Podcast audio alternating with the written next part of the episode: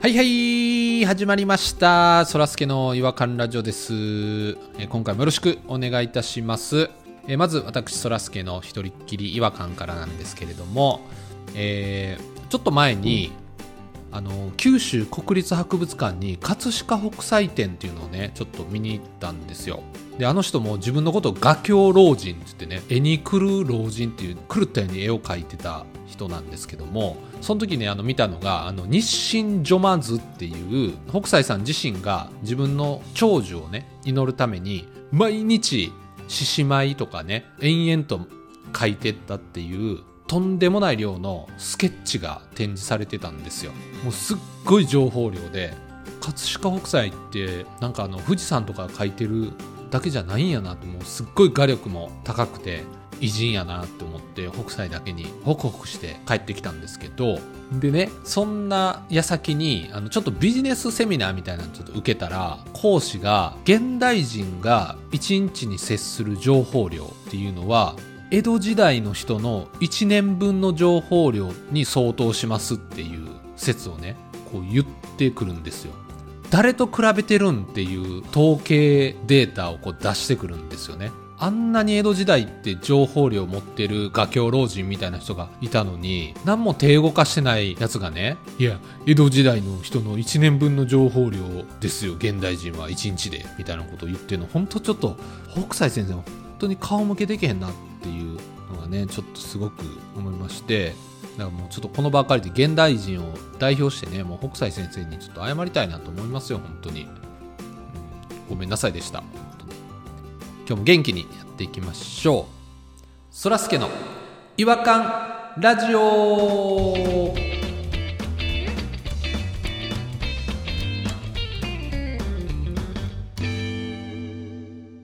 お便りトークのコーナーはい、えーということでえー140回に続き、えー今回もお便りトークのコーナーということでお送りしていきたいなと思っております弾丸さんとポニーさんに来ていただいてますよろしくお願いいたしますこんばんは。こんばんは。よろしくお願いします。よろしく。なんかあの「こんばんワニワニパニック」とか言ってましたけどもうそのブームはもう終わっちゃったんですかねえ、やってほしいですかちょっと楽しみにしてました実はあ、そうだったんだ。テレチャミピュア弾丸よりも楽しみにしてましたか あ全然そっちよりもはい楽しみにしてました 悲しい。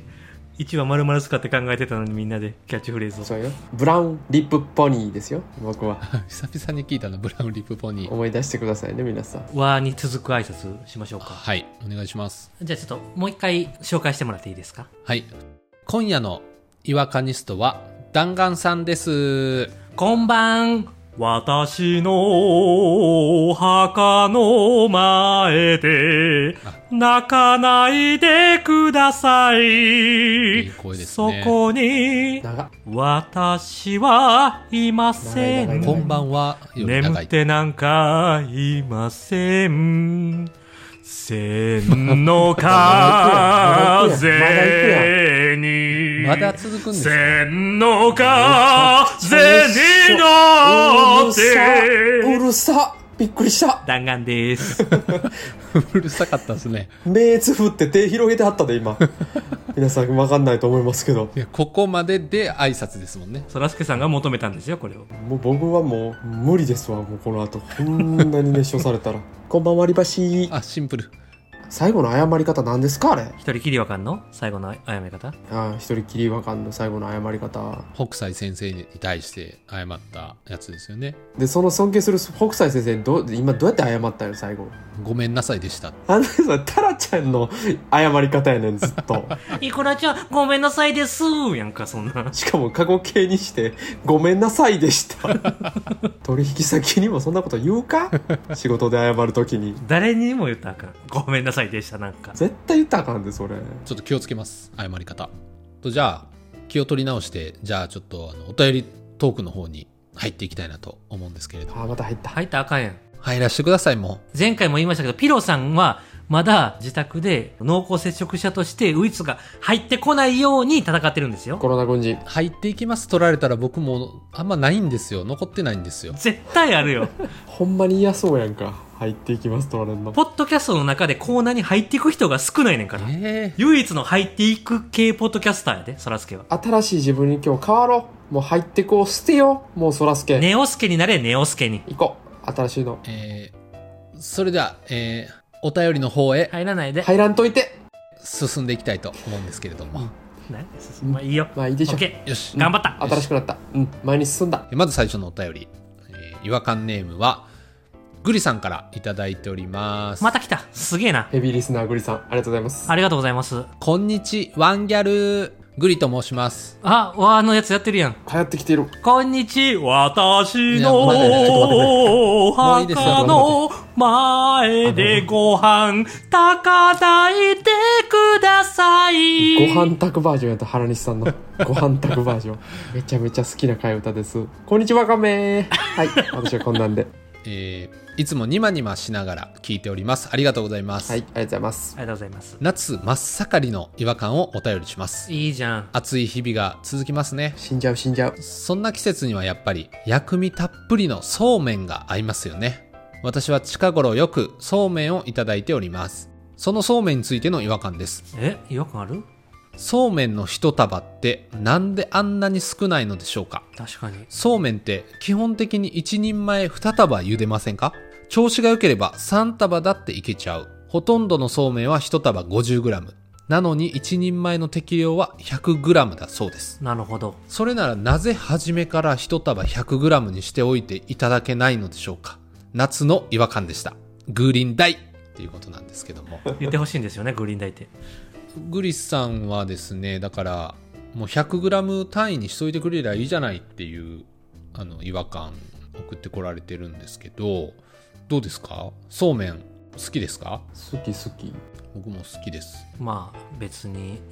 好きでもない。嫌いでもない。普通。別に食べへん。僕はほんま、年に1回、2回ですね、本当に。俺、年ゼロの可能性あるな。えそんな少ないんですか僕めちゃくちゃ食ってます毎週ぐらい食ってますようん、の年もありますね。確かに。僕あの冷麦の方が好きなんですよね冷麦はそうめんと違うから。太さが違うから。全然違う話になるやん、それ言い出したら。え違うんですかそれえあそうなんや法律で決められてんねんで。え法律何ミリ以下はそうめん、何ミリ以下は冷麦、何ミリ以上はうどん。そんな粉物法みたいなのがあるんですかそうめんって粉物っていうジャンルに入るのまあ一応小麦粉やけど、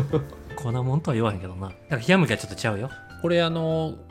グリさんねあのおっしゃりたいことは僕ちょっとすごくよくわかるんですけどおなんか里好きやな、そらすけが。そうめんって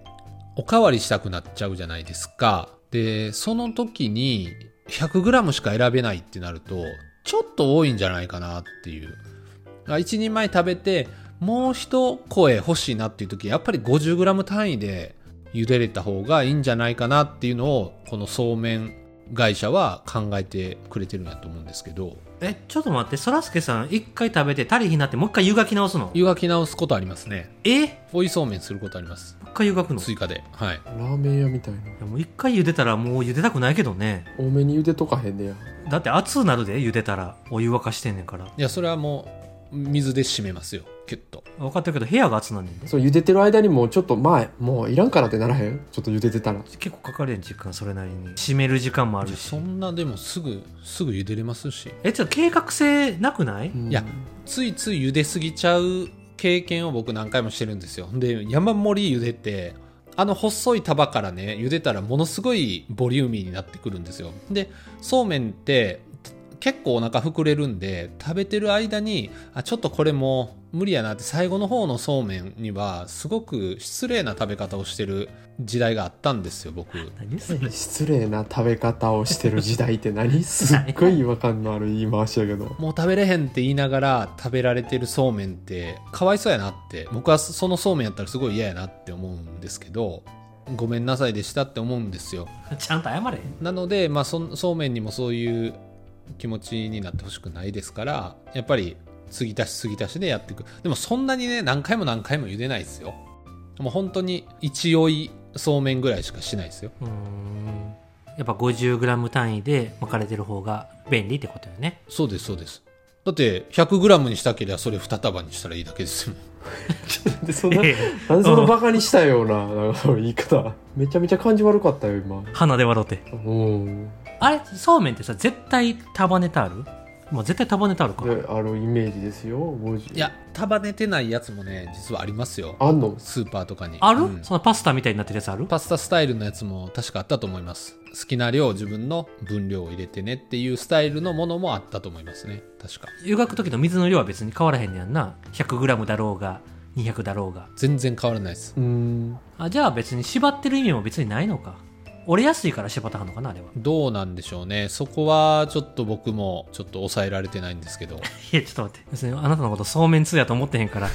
反省せんでええねんけど。今ここではもう圧倒的に上に立ってはるな今ちょっとすいませんそうね。俺らよりもそうめんに興味ある人やもんな。縛りたいんでしょ多分そうめんの人ってそうめん作ってる人ってすごいあの丸い棒みたいにしたいんでしょそうめんの人ってあの丸さがいいんやろな。そうめんをみんなイメージするときってあの丸い棒みたいになってポンポンポンで俵みたいにポンポンポンポンポンってわからん。何のイメージしてたのか全くわからへんようになってきた。そうめんイメージするときそれそっちイメージしますかね全然わからへん。なんか途中までは分かったんやよ。縛ってる時までは。ポンポンポンって言い出してから全然わからなくなった。あほんまあれそうめんって売ってるときって裸で売ってたっけ袋に入ってたり、箱に入ってたり。うんあ箱に入ってるんだそうだそうだえちょっとそうめんのこと全然知らないじゃないですか俺よりも知らん人いた。なんか贈り物とかでもらうやつは結構箱に入ってるやつ多いよね。そうね高級な感じするよねなんかやっぱキュッとくくった時にやっぱ落ちへんのじゃないの100やったらそっからズルズルズルズル中からボトボトボトって抜ける可能性あるけど50やったらキュッとちゃんとあ締まってくれるんじゃないのーでも確かに折れやすいもんね。うんだからそのちょうどいいのが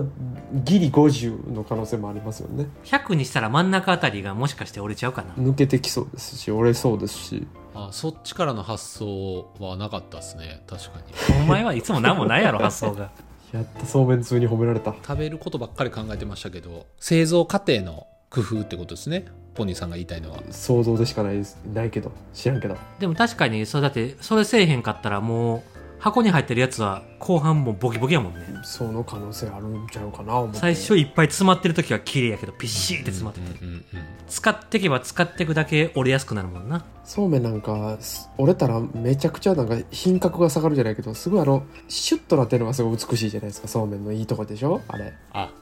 だからあれあれやと思います多分その製造工場のことを想像するとあのそうめんってもっとなっきいなっきいそうめんだと思うんですけどそこにこうあのテープを巻くね機械が定期的にくるんってやってその間をでっかいのこぎりが勝ったやろ。ギザギザでやるかい。ブン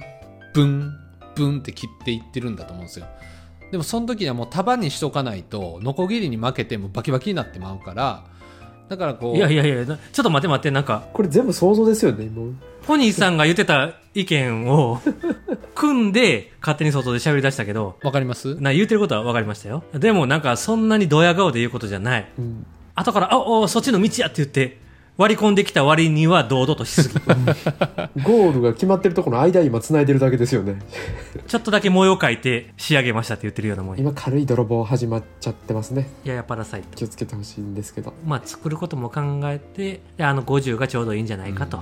の可能性あるんじゃないですかちょっと調べてみないと分かんないですけどうん。だから、グリさん、ごめんなさい。えーっと、我々工場側の、えー製造過程の都合で、50g で縛らさせてください。お願いいたします。やらせてもらってますただ、食べるときは、ボリュームが少ないので、2束、はい 100g、これを推奨させていただいておりますお。手数ですがグリ様、2回紙をほどくのお手数だと思いますが、何卒ご了承いただきたいと思います。ごめんなさいでしたごめんなさいでした違和感ポイント、1ポイントプレゼントします。これをお納めください。気づきを与えてくれたグリさんには1ポイント1ポイント。ありがとうございます嬉しいですねじゃあ、えーふ続いて2つ目のお便りの方に、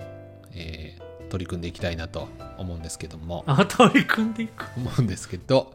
えー違和感ネームはマヨネーズが食べたいさんからいただきましたあ同郷の人じゃないの私と同郷の人東京っていうのかな以前のお便りで、えーポニーさんがあの住んでいた東中野の情報を教えていただいたマヨネーズが食べたいさんですねありがとうございますマヨネーズが食べたいさんマヨネーズが食べたいさんも東中野に現在住んでるんですよね。はいポニーさんが住んでたんは3年 ?4 年ぐらい前かな。そうですね4年5年前もうそんななのかはいもうでも8年ぐらい住んでましたからね東中野にはで、変わりゆく東中野を憂いてたんですよね。本当に私が知ってた東中野からどんどん変わっていく悲しい話本当にポニーさんのエモーショナルな部分、心をぐっと揺さぶることができたら違和感ポイントをプレゼントするって言ってやるんで、はい謎のコーナーになってしまいましたがすいませんありがとうございます今回も、えっ、と、ポニーの心臓を震わせられるか。はい東中野のこと言ってくれはんのよね。全然違う違和感言わへんよね。え全然違ったどうしようこんだけ言っちゃったけど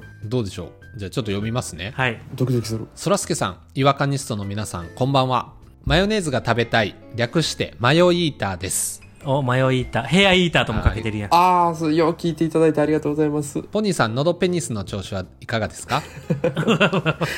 んいろいろ聞いたあるな。聞いてない人のことも考えてくださいありがとうござ いますでも扁桃腺が腫れてたことを、喉チンコのことを喉ペニスって言ってたんですよね。弾丸さんに修正されました僕が喉チンコっつったらチンコは下品だからペニスって言いなさい。はい喉ペニスははいい、元気を出してほしいのでご要望の東中野の今の続報です出た東中野の今のコーうわナー。これあの本当に嬉しいんですはいありがとうご ざいます本当に嬉しそう本当に嬉しい実はライオンズマンション側は僕の生活圏から若干ずれてますので、あ、ポニーさんが住んでたライオンズマンション側。えー散歩がてらお見に行ってみましたよ嘘うわ、すごいね。マジですかちょっと生活に影響を与えてるやんか。マヨネーズが食べたいさんの。すごいありがとうございます生活圏とは違うってことは、だから、マヨネーズが食べたいさんは、中井駅側に住んでるのかなちょっと、落合駅側よりも。そうですねあのね新宿区かもしれないですねもしかしたらねあっこ渡った新宿になんなぜかなるんですよね北へのに不思議中井方面は、あの、僕の元カノが住んでた。あーそうそうそうそうそうそうえーポニーさんがお住まい当時のつけ麺屋マダムのブティックあ、ライオンズマンションの下のはいはもうないようですうーそでしょー入れ替わり激しいね。えー、魚で出しとったあのつけ麺屋とマダムのブティックがないんですか代わりりに新たなラーメン屋と美容室そして不動産屋がありましたえあとアジフライの定食屋は存在しているようですが休業の張り紙がー、コロナのせいかなやっぱコロナやなコロナショックやわあー辛い潰れるかもしれんなそしておい僕も行った記憶のある台湾名古屋ラーメン屋ははいあ美味しいとこやでめちゃくちゃ美味しいとこですよなくなってました嘘、マジですかうわほんまにびっくりしてしまった俺もびっくりマジですかうーっそちょっとショックですわ有名店やでこうなあそこめっちゃ美味しいんですよ深夜3時まで大量のおじさんがいるんですよあの時間でも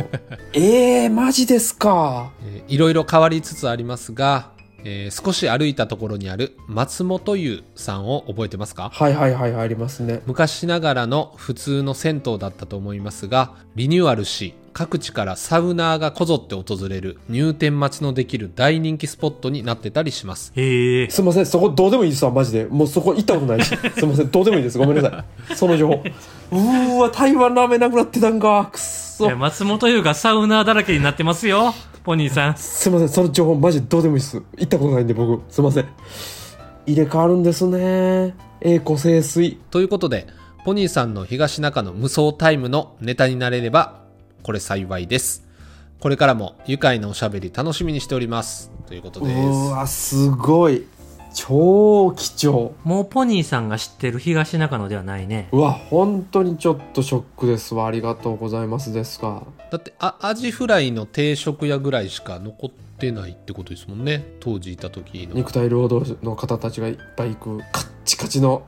歯折れるんちゃうかみたいなアジフライ出す店ですねもそんな硬いんですか、うプラスチックの味みたいなあカッチカチですあれはそんな硬くする方が難しそうですけどうわーでもそうですかみんない今このメンバー、まあ、ピロさんも含めて全員行ったことがある台湾ラーメンですからねそうですね美味しかったですよねあそこ酔っ払ってねちょっと最後の締めで行く時なんか本当にめちゃくちゃ美味しく感じたんですよねあそ美こ味しかったなそれ食ってポニーさんの家に転がり込んであのい一回なんかシングルベッドで4人ぐらい寝てた時なかったですかポニーさんのあったよなんでか知らんけどワンルームの6畳のとこに8人ぐらい来たりした時ありましたからねむちゃくちゃでしたよねパズルみたいにねあのピッタピタに川の字のもう1本2本多いやつみたいになってましたよね本当、うんベッドはキチキチの川の字うんに足元になんか石が置い置いてあるみたいな一人車って寝てましたもんねそうそうそうそうあとなんかフィット感を大切にもうしだして最高頭と足逆にこうテレコにしてこう前にひ横の人の足が来るように寝たりしてましたよねスペース効率がいいですもんねそっちの方 とがにかく綺麗に収まるように考えて寝てましたからね後半はもうポニーさんの街じゃないな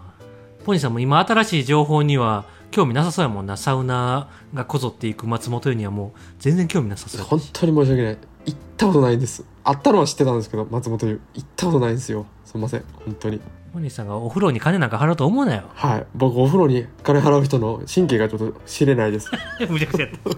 いやちょっとねまた思い出したんですけど前ね東中野のスポットみたいなんでいろいろ言ってたと思うんですけど他にもねちょっと東中野のね売り込みスポットを言い忘れてたんでいや公園で懸垂するとこ誰も売り込みスポイトだと思ってへんよ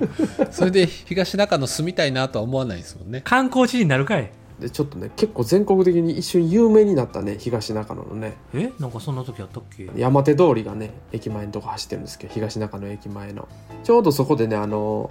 元モーニング娘。の吉澤ひとみさんがあのひき逃げしたスポットですごい有名になったりしたんですけどもねあーよっしヨッシーがひき逃げしたのも東中野なんですよ皆さん確かそうでしたあのニュースの時にあここいつも行くところやってなりましたもん飲酒運転でひき逃げするっていうあのダブルパンチ最低の行為でしたけどもねあっこが東中野やったんですよ皆さん行った時はへー思い出してくださいよあともう一個ねあのね東中野のね東口北側の出口をね出たらね東側の北側の出口ちょっと行ったとこに居酒屋があるんですけどもねピロさんってよくね休みの日にねちょっと唐揚げ定食みたいなの食べに行ってたんですけどねたまたま見てたねあのエッチなビデオがありましてですね看板娘さん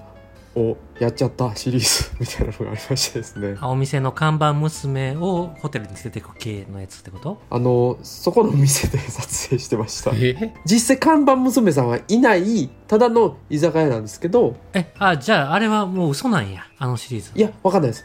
僕が知らない時の看板娘さんをやっちゃってる可能性はありますけども、本当にそこのお店で僕たちが食べてたカウンターの席でやっちゃってましたんで、ちょっとびっくりしました。引きました、僕。場所を貸してたってことなんですかノンフィクションなのかわかんないんですけども、ちょっと衛生的にびっくりするようなことになってましたね。そっから本当に行かないようになりましたね。びっくりしちゃってました、私も。東中野全然なんか魅力をアップするエピソードが話されるのかなと思ったらこの2つだけはちょっと伝えておきたかったんですよすいませんがいいなそんな情報俺も言いたいないいなありますそれぞれの街のそれぞれ街ねそんな感じで言うと僕、まあ、今住んでるのが東京都目黒区でうん最寄りの駅は東急東横線の、えっとね、自由が丘と学芸大学駅に挟まれた都立大学駅っていう駅なんですよいいとこどこで、そこは有名な駅で、田代正史がパンチラ盗撮して、ミニにタコができるって言ったのが、そこです。嘘でしょ嘘でしょそこの都立大学駅の階段です。あの駅なんですかあの伝説の場所それで、ミニにタコができるって言ってました。うーわー全てが始まった場所ですよあと、ヒステリックブルーって覚えてますはいヒスブルはいなぜ見つめるほどえそれが一番有名やったっけ、ヒスブルーってそ。らすけ詳しいな相変わらずギターの子がわいせつ罪で捕まったんですよ。強制わいせつ罪で捕まったんですけど、うーわそれもそこなんですか 都立大学駅前で、その人見て、はい女性が自宅マンションに入ったところに侵入して強制わいせつしました笑えないぐらいやばいやつじゃないですか本当それは大犯罪者でしたなんか性欲をかきたてる場所なんですねね都立大はこんな感じじゃないですすごい素敵な街ですけどねファミリーがいっぱい住んでるとこなんですけどたまにすごい性欲の持ち主が現れますなるほどなファミリーと性欲がすごい人が住む町それが都立大なんですね ありますそらすけさんあの代田橋駅っていう京王線ああ住んでましたねそこにも僕があのホームで音楽聴いてね電車待ってたら朝で朝ですよ通勤の時「捕まえてください!」っていう声が聞こえて僕音楽聴いてたんですよ大きい音で聞いてたもんでそれが聞こえなかったんですよでもなんかザッザッザッザッって足元が右から聞こえてくるんでパッと見たらね猛ダッシュしてる痴漢と後ろからそれを追いかける駅員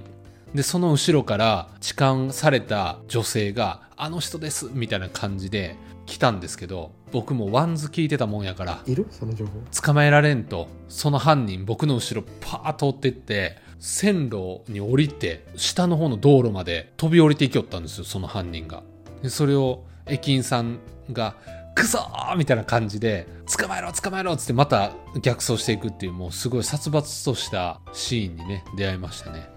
なぎいし、なんやこの話。テーマと全然違うやないか。俺のこと散々言ったくせに東中野のこと売り込めてないってそんなエピソードなかなかないですわ僕もあのね、ないならないでいいのよ。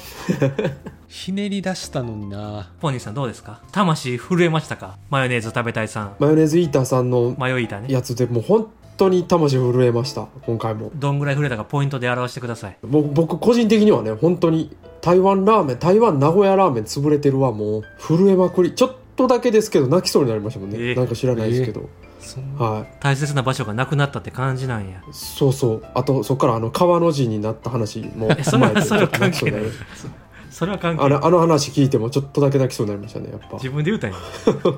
いろいろ思い出しますわなじゃあ、違和感ポイントは何ポイント差し上げますか違和感ポイントはもう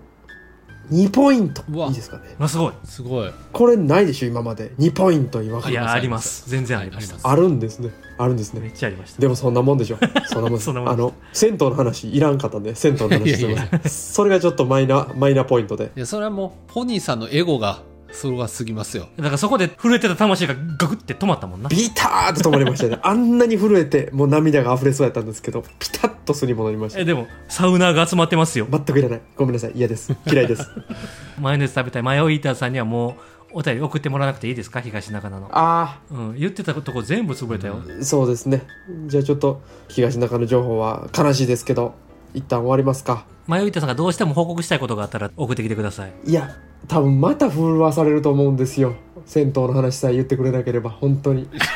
どんだけ嫌いやそねんんなに松本優銭湯の話だけはもう二度とやめてください東長野の商店街にあるねあの床屋さん僕めちゃくちゃ愛用してたんですけどめちゃめちゃ借り上げられる床屋さんがあるんですけど言ってへんよな多分マヨイーターさんはもう行ってないですかねよう2ブロックにされてたでしょ私あそこですごい短い2ブロック1000円カットのとこにずっと行ってたんですよねポニーさんそうですそうですもう読み古された「寄生獣」という漫画がね大量に置いてあって 毎回同じ寄生獣を読みながら待つっていうのが ね私の習慣だったんですねで借り上げにされて買えるっていうのをあそこも懐かしいなうんサボテンっていうねあのとんかつの店とかねそれチェーン店やチェーン店ですけどそれは めちゃくちゃチェーン店ですよね都立大駅にもあるよサボテンちょっとあの情報が枯渇してきて弱くなってきてるんで申し訳ない です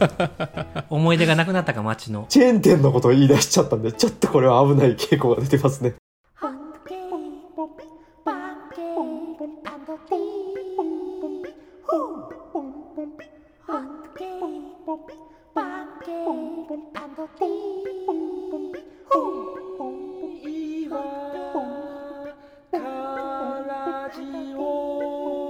Hungry. 違和感の国日本はい、えー、ということで今回は、えーグリさんとマヨイーターことマヨネーズを食べたいさんからお便りをいただきました本当にありがとうございますありがとうございます。ありがとうございますポニーさんそんなに東中の思い出深いんですねなんか住んでる時はそんなになんかこの街好きやわみたいなあんまり出してなかったなと思うんですけどやっぱ離れるとそういう風になっちゃうんですね好きは好きやけど、まあ、すそんな言わないじゃないですか、別に。この街好きやわーって、そんな、ふつ、普段。まあでもちょっとにじみ出てきたりとかするもんじゃないですかなんか違うふとした時に思い出すからエモいのよそうよ。エモエモのエモですよ。まあまあそうですね。えー違和感ラジオでは、えー皆さんからお便りを募集しております。番組に対するご意見、ご感想、えー皆様の周りで起きた違和感な出来事、何でも構いません。あの、ぜひ送っていただければ幸いです。気軽に送っていただけますと嬉しいです。はい。ということで、お時間になりましたので、なったかえーこの辺り寂しいでな今日は終わりたいと思います。それでは次回またお会いしましょう。さよなら。へこたれへんへこたれへん